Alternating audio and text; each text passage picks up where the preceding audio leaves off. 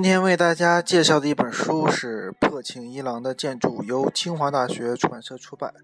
本建筑主要讲述的是破庆一郎，嗯，在二零零四年到二零零八年，在世界各地，特别是中国的四十几个作品。他的作品涉及室内设计、建筑设计、都市设计。破庆一郎的设计特点是赋予每个设计以主题。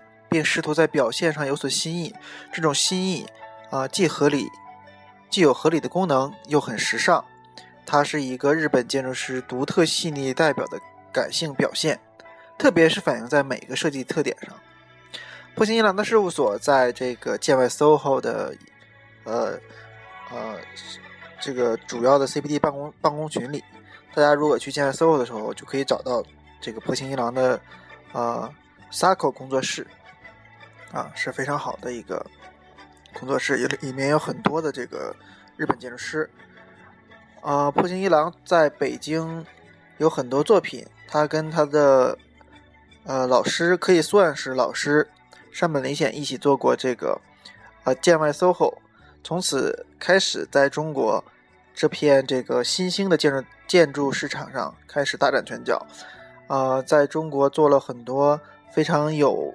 代表性的建筑，比如说北京冲击、北京格子、济南层次、天津万花井，还有北京马赛克等等建筑设计。啊，我有幸参加过他在，嗯，他在长春市图书馆做的一次室内的设计，叫常春藤的设计。大家看这个书里面的时候，可以，呃，可以看一下这个设计。因为那时候，呃，长春正在举行这个中日图书交流展，所以那时候有幸去到了这个 SACO，呃，建筑工建筑设计公社的这个这个常春藤的设计的室内设计中看到了这个室内设计，感觉还是比较不错的。呃，简单的介绍一下破庆一郎的本人，他一九九四年毕业于东京工业大学。九六年到零四年，就职于山本理显设计工厂。二零零四年在北京成立的 SACO 建筑公社。然后二零零四年到二零零五年，作为日本文化厅外派艺术家，赴哥伦比亚大学担任客座研究员。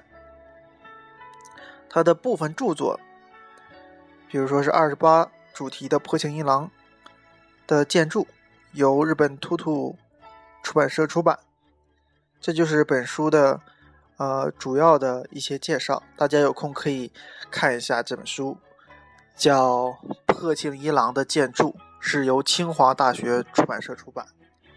谢谢大家。